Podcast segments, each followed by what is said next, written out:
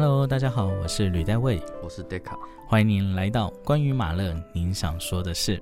今天我们要来聊聊马勒的《大地之歌》。我记得 Deca 在上次告诉我说，《大地之歌》算是他早期接触马勒很喜欢的一首作品哦。就是说你在进入的时候，先从马九，然后再是《大地之歌》。天哪，你的高中到底过得有多压抑啊？对我应该说，我高中可能有点颓废啊。嗯，然后就是说？因为我们就是在一中街嘛，嗯，然后所以我就是放学补习前一定会冲去那个大众唱片，嗯，我还记得我在那边都买到很不好意思，就是怕店员觉得说为什么我又来了，真的吗？可是你会在那边挑唱片挑很久吗？就是挑到可能就六点上补习班，然后五点五十才走，然后赶快去买个鸡肉饭，然后再上去上课这样子。我那时候其实因为我念音乐班，嗯。我古典音乐反而听的不多，就是我上次有跟你聊过，就是说其实我们都只在琴房里面在弹音乐这样。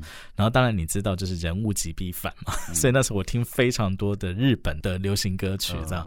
那也是一样，就是去大众光南呢，就是挑唱片这样，那也是听很久。然后因为他那时候开始有这种所谓的那个试听的可以听这样。你在高中你接触到马勒，你听到是第九号，听到是大地之歌，那到底吸引你的点是什么？我们光是用大地之歌来说好了，你该不会是从第一首开始你就喜欢吧？因为我一开始听的就是 James King，嗯，我觉得他那个声音真的是就是就是英雄豪杰，对然后我喟然长叹，我自己不会喝酒，但是我完我完全。就是觉得我就是沉醉在他那个声音里面。可是我相信那时候你还不知道歌词在说什么吧？还是你其实有大概大概知道？就是我那时候一开始听《大地之歌》，我也不晓得为什么，就是刚好在高三要考学车前，嗯，然后就那时候就狂听，然后可能是他那个高亢到几乎有点像发酒疯啊，那种悲苦、很壮丽、很呐喊的那种感觉，就是很很。跟你的心境很像，这样子应该是。然后第二首那个秋，嗯，那个又是一个对照。那个其实虽然是一个对照，但是好像跟心境也有点像。而且那学车那时候又是冬天，嗯，就是差不多过年前几天，就是最冷的时候。所以我现在还可以还记得我盘腿坐，然后抓着很冰冷的脚，然后一边听《大地之歌》那种情景。我大地之歌，我必须要说，我很晚很晚我才进入，而且我进入大地之歌也不是在第一行，我是第六首我才进来，这样第六乐章进来，我觉得那是很合理的，因为那个音乐真的太美了，就是那个音乐写到说，你纵使是不认识马勒的人，我相信你第一次听到这个曲子，你都可以感受得到马勒要在里面传达的意境。更遑论就是当你后来你进进入到马勒之后，然后你再看到这个歌词。我觉得很难让人不爱上他。那从第六乐章进来之后，然后回头再去看前面几个乐章，那当然就是你会越来越知道马勒要做什么，这样。可是这也是在很后期，因为早期其实你在听，你就会觉得说，这个人到底在吼什么，在叫什么？那纵使你看了歌词以后，你也不见得就是当他每一个段落最后写到这个生意暗死亦然的时候。我觉得那个时候我的年纪是没有办法体会的，你知道吗？我就觉得这个人就是在发酒疯，然后就是在借酒装疯，或者是在干嘛这样。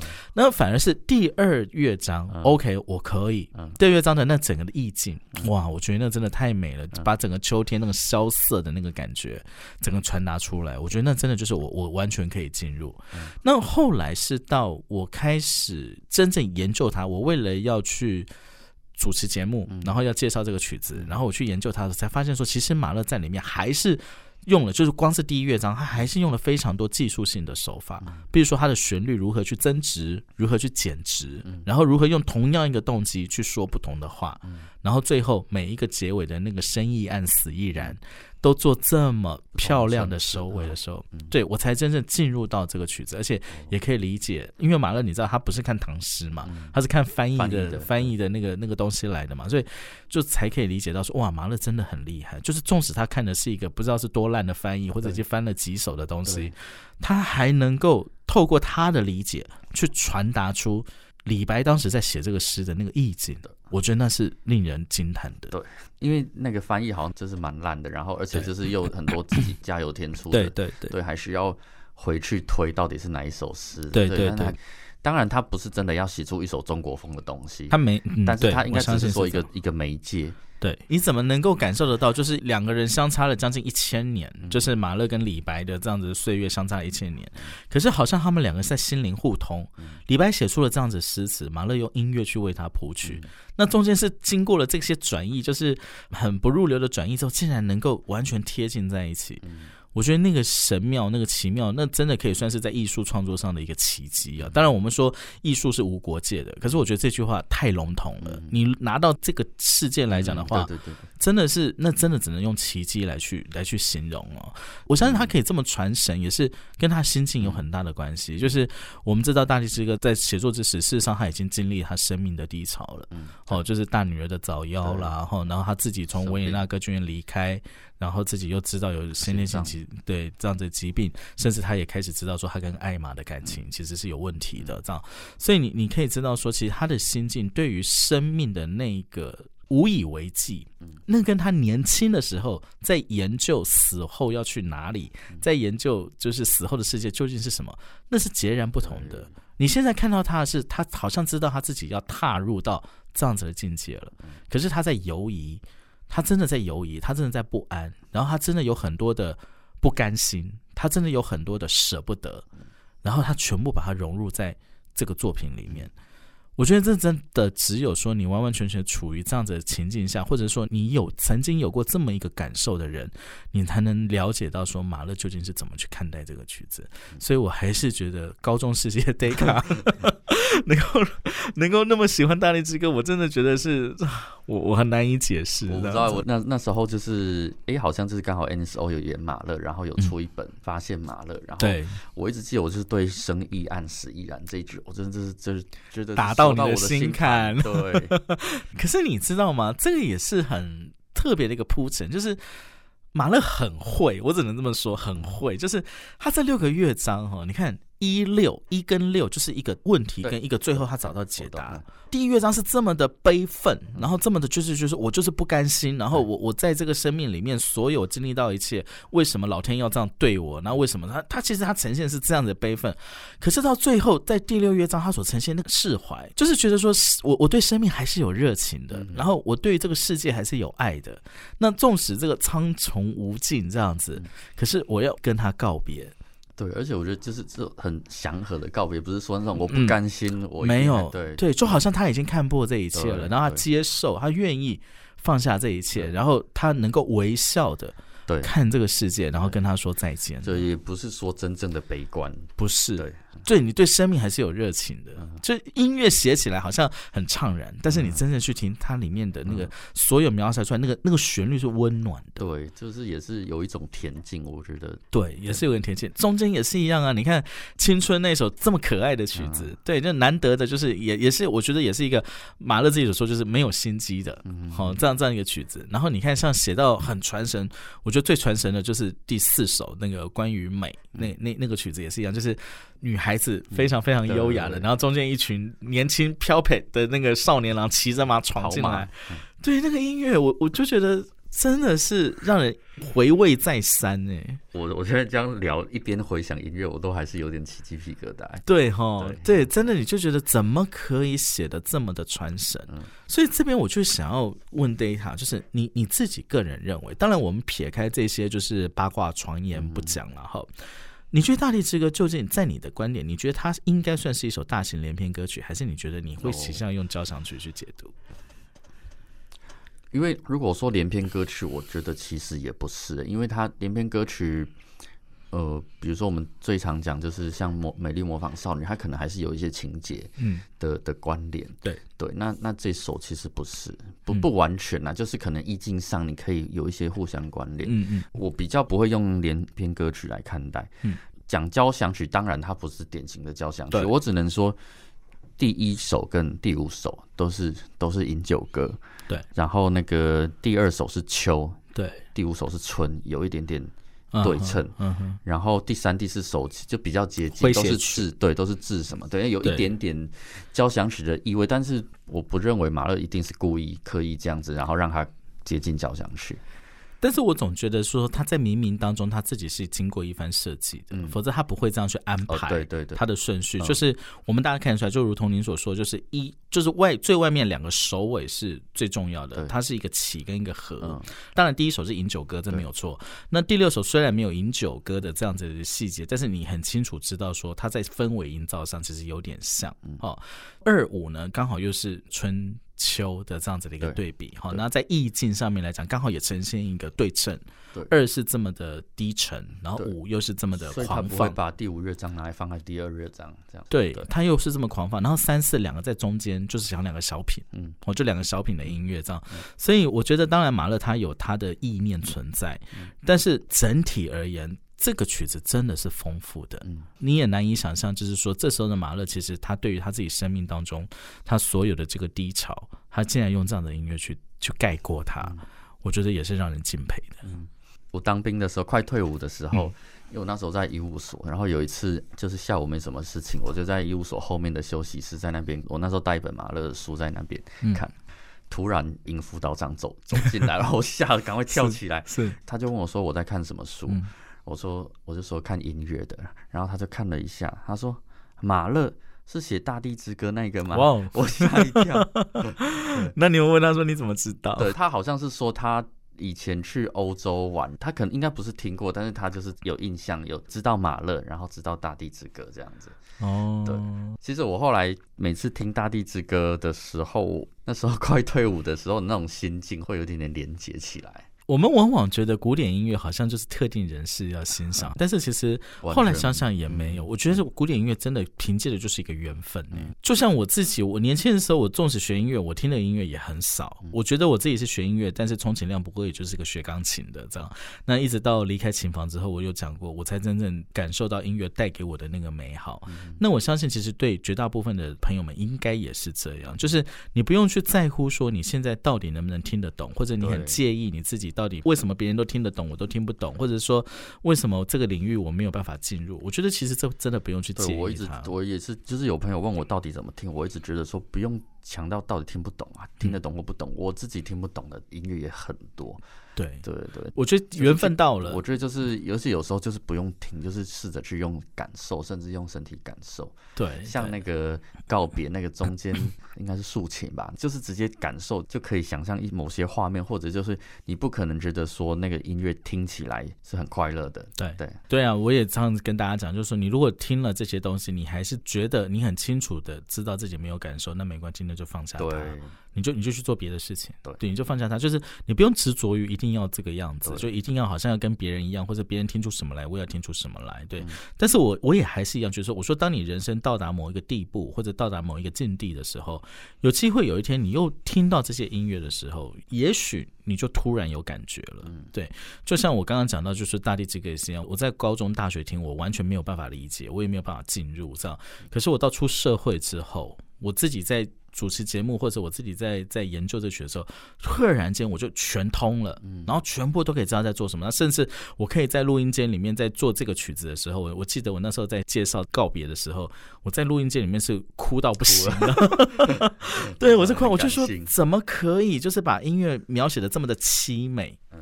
就是那个凄美的程度是你难以想象的。就是当最后女高音在那边唱《E V E V》的时候，那个感受真的是揪心哎！你又很难去说他对这个世界没有眷恋，不是他就是舍不得，所以他只要这样一再一再一再的去重复这句话，知道吗？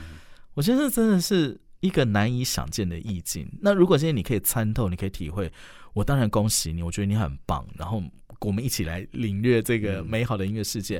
如果不行的话，其实没有关系，你你就放着，对，你就放着。因为本来在马勒的作品里面，我不能够这么相怨的说，没关系，你听就是了。因为毕竟他跟贝多芬、他跟莫扎特，甚至他跟布拉姆斯，还是会有一些不同。就是我认为他还是需要一些累积。真的就是在耳朵上的训练，或者在领悟力、在感受力上面的一些陶冶，就是让你能够在听到音乐马上可以感受到某些东西的这样子的训练，我觉得还是必须要的。就好像很多人说华格纳的指环啊，你不用管它，你就听就是了。说实话，我也不这么认为，因为我觉得你你不了解剧情意境，你不了解动机，你不了解歌词，硬要你去听，其实。我觉得那是在浪费你时间。纵使你告诉我它好听，我也可以很清楚知道说你的那个好听的层次在哪里。对，那不是华格纳要你听到的。也许我们这么说啊，我奉劝大家，就是说你要进入到马勒要听马勒的时候，我不会告诉你说你听就是了。但是如果今天你在听的过程当中，你真的可以领悟到些什么，请你记得抓住它。然后问问你自己，到底你感受到的是什么？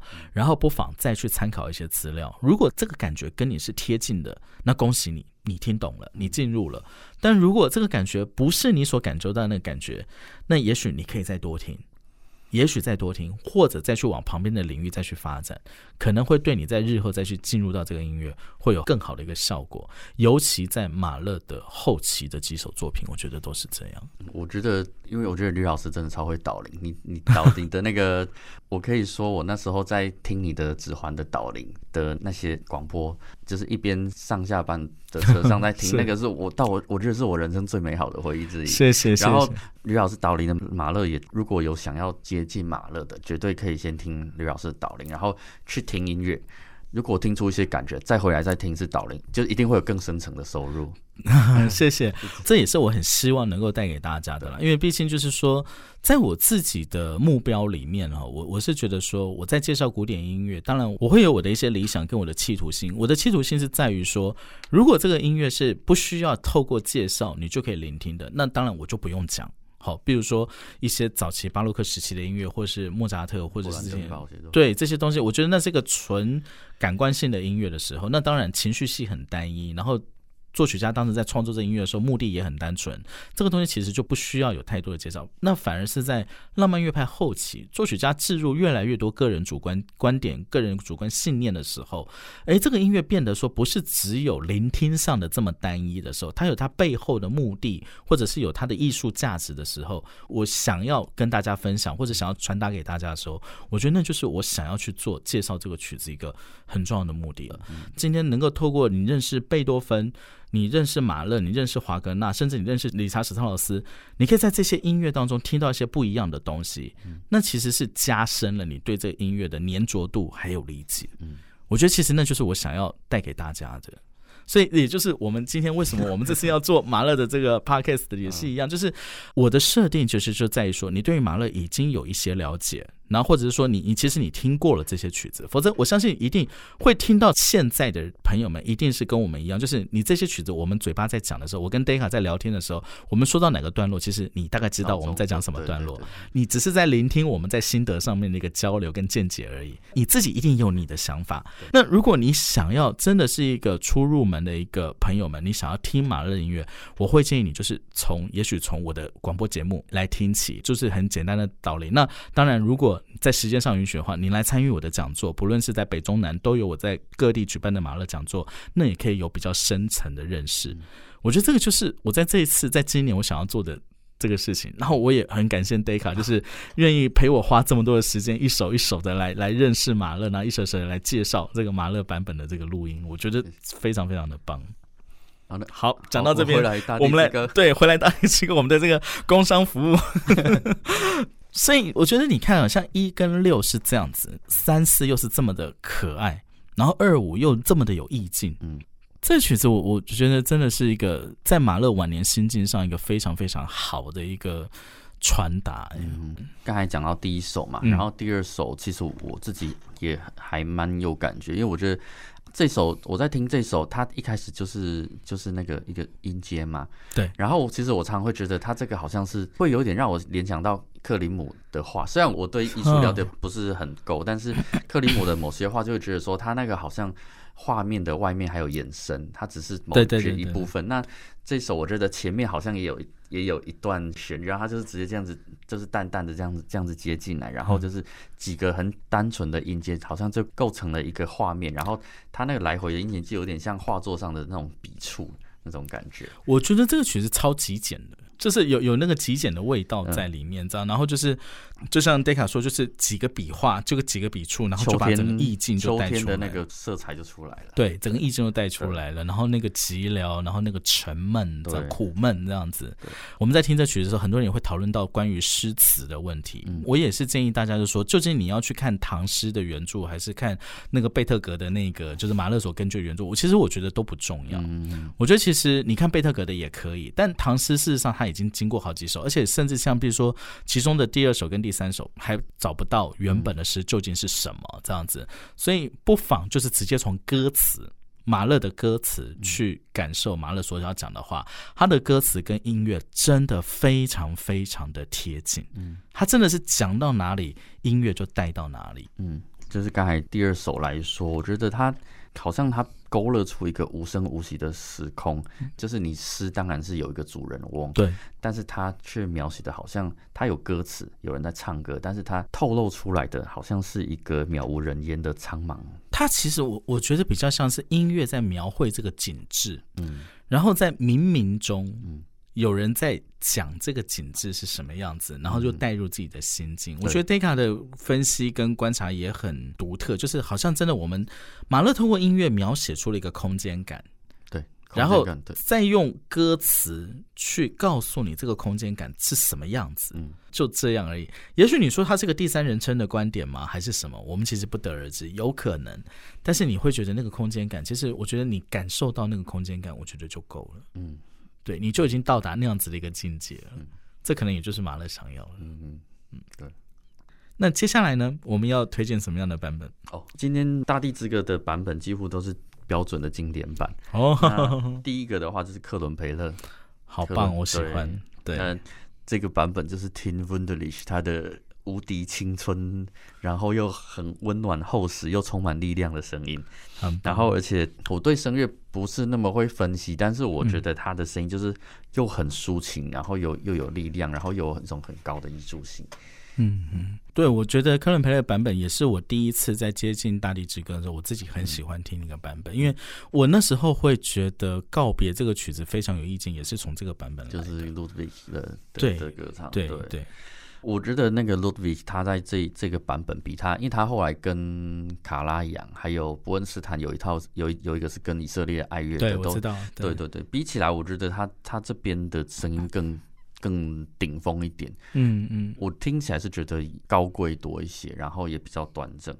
那克伦培勒，他哪他这是两个录音哪个比较早，哪个哪个比较后？克伦培勒比较，克伦培勒比较早。在卡拉扬之前呢？对，卡拉扬应该是七零年代，阿波斯好像是一九七七年，是七一七二之类的，所以他等于说他声音更好，他的那个生涯还蛮长的嘛。但是我自己觉得应该是或许就是录音当时的状态，嗯哼，那这个版本是最好的。那克伦培勒的指挥就是他的典型，他不是那么的流动，然后。比较方正、比较凝固的感觉，我总觉得他的直率就是有一种稳固的力量，就是好像就是一个很很好的背景在那边。他是四平八稳。但是在四平八稳当中，他在音乐上面，就是尤其在旋律或者是在气氛的营造上，他又可以很细腻的去勾勒出一些我们平常没有注意到的一些细节。然后那个细节有时候音乐一传达出来的时候，常常会让你就是眼睛为之一亮，就哎用这个方式来去营造这样的东西，然后非常的特别，然后你就不会忘记。对对对，对我很清楚他的感觉给我是这个样子。对，那接下来呢？那接下来就是刚才提到的，那时候高中学车前的那个抓着我那好好冷的小脚的 的的那个海听课的版本。海听课的版本。对对对，刚才有讲到说他这个男高音是 James King 嘛？那他这个版本，我觉得这时候比起将近十年前伯恩斯坦版本，就比较没有那么声音没有那么明亮，没有那么销魂。但是我觉得他的那种好像朗读诗。或者是说，就宣叙、嘿诉说的能力，还是还有那个音色的稳定度，虽然是录音啦，但是就是还是吊打很多其他很多的其他版本。是对这个版本的女中音是 Janet Becker。他也唱的很好，对他超好，然后就是每一个每一个字词，就是都好像都放真的是很很深切的情感，对，然后甚至我有有时候，因为我记得那时候听，我就觉得好像怎么连这个呼吸都充满感情的那种感觉，是，对。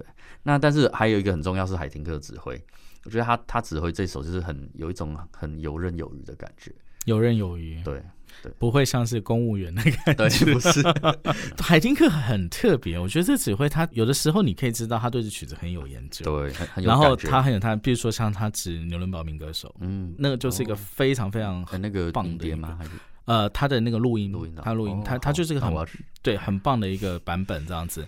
可是有些人就是觉得说，哇，天哪，他是不是被逼着要在一个礼拜要录完，还是怎么样？这样你就觉得这个音乐听起来是无感的这样子。但是这个大地之歌，我觉得是可以值得让推荐给大家来去做欣赏的。嗯，对。接下来还有什么版本呢？那一样 j e n n Baker 的话，另外一个库贝利克，他的他是一个，他是现场版。嗯，然后也是指挥巴伐利亚广播这一个版本的女中音也是 Baker。虽然刚才海丁跟那个版本已经很精彩，但是这个演这个版本的演唱里面，我觉得她更年轻，更有一些朝气。虽然说跟曲子的意境不见得那么符合，但是听起来有点像生命力吧。我自己听的时候会觉得好像把我毛细孔都打开那种感觉，然后而且就是会一直想要继续专心的听下去。尤其是他最后第六首告别，到最后就是有点催泪了啦。嗯，对，对我来说，库贝利克的马勒，您觉得怎么样？就是除了《大地之歌》之外，因为毕竟他也出过全集。我以前老实说，我也觉得无聊。但是后来，像我上次推荐第四号，嗯，或者是说他的第七号，其实都不差，都不差。但是如果说像第五、第六，真的就是少了一点热度。但是他就是上次有提到，他有一个奥迪 y 这个厂牌，它有另外出几乎全套，只差第四号这一系列现场的的录音还有演奏，就都还蛮精彩的哦。对，所以可以去找找看奥迪 y 对，这个这个这个买得到的。好哦，对，然后那库贝利克他这一版的男高音是 Comment。他的音色对我来说不是最美，James King 有点像在起格蒙在唱大地之歌那种感觉，就没有有那么爆发力，对，没有那种爆发力，也没有 v u n d e r l i c h 那种那种优美，但是他的声音有一种很平易近人，然后更直接一点点触动我内心的那种魅力。那如果 v u n d e r l i c h 我就比较觉得就是看一个很厉害的艺术家在在唱歌这样子。库贝利克的指挥，我觉得也很值得一提，就是他。不会太沉重，但是它也不是说那种点到为止的那种轻盈，而且我觉得最大特色是它的音乐的起伏流动都很漂亮、很自然。像我前阵子刚好在听他，也是奥迪特有出一张他指挥布拉姆斯德意志安魂曲，超感人。因为他的乐团是巴伐利亚嘛，然后他们本来就有那种很饱满的、有那种愉悦的那种声音色，但在库贝利克的指挥下，就是每个乐句他都有赋予很深层的。意义在哪边？是那第四个版本就也是标准的伯恩斯坦的版本，就是 这很难避免了。对，因为光讲到大地之歌，对这个版本开头就是完全就是展现伯恩斯坦很潇洒，大概没有比这个版本更潇洒的那个乐团维也纳爱乐。当然，James King 的唱功超级棒。嗯，那我是觉得就是甚至。就算没有很了解歌词，你听他的咬字或他的那种悲壮的那种声音，大概就可以就会很很吸引人。这个版本用的是男中音，是费雪迪斯考。那其实我我自己这几年听费雪迪斯考有点障碍啦，因为我我真的是像他听他唱法斯塔夫，因为就是一个样子啊。对，真的是唱的很精彩，但是有一点点咬字太重的那种感觉。但是像第二首。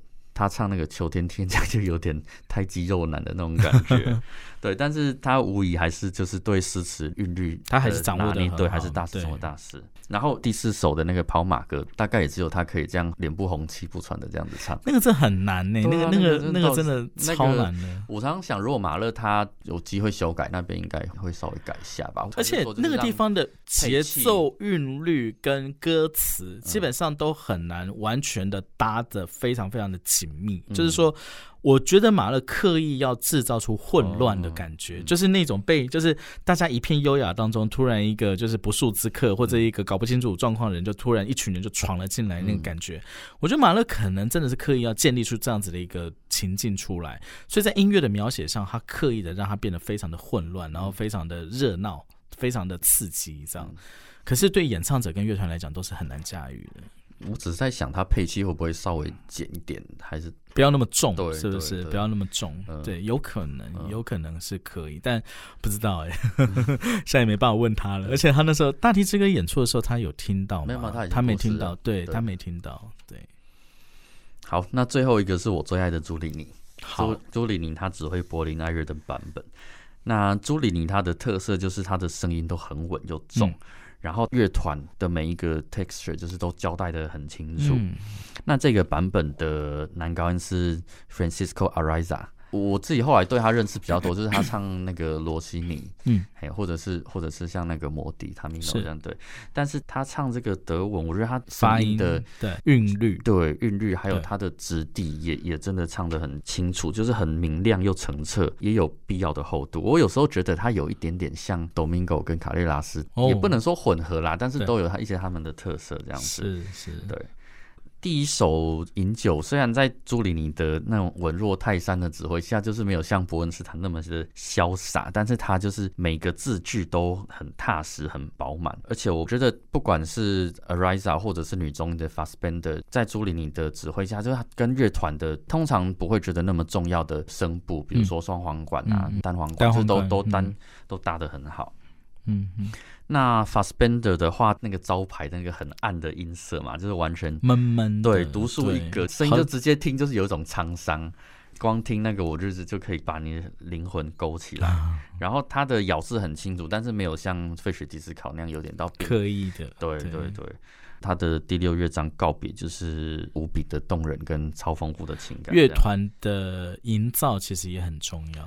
对，而且这个是卡拉扬时期的柏林爱乐，但是在朱里尼指挥下，就是完全没有卡拉扬的感觉嘛。对，完全是不一样的声音。所以这几个版本，我觉得真的也是，这是 Decca 精选出来的。那我相信绝对是 Decca 的招牌保证。这样，我虽然没有全部都听到，但是我听到 Decca 的介绍，我真的我会去想要找来好好的把它听一听哦。那尤其《大地之歌》也真的是我在近期我非常非常喜爱的一首马勒的作品哦。那无论是每个乐章，它要传达出来的意境，它要传出来的这样子。这个效果都不一样。我在这里，我也是推荐大家，就好好可以借由马勒这个作品呢，来去认识马勒这个人啊，甚至可以感受一下所谓东西方艺术在经过千年的。之后的一个交集，竟然你可以产生出这样的一个奇迹的展现，是多么多么的不容易。所以今天我们就介绍给大家这个马勒重要的大地之歌。那我们今天节目就进行到这边喽。我们下次要进入到我们这系列当中的最后一集，我们要来聊马勒的第九号交响曲。我是吕代卫，我是 Decca。关于马勒，你想说的是？我们下次见喽，拜拜，拜拜。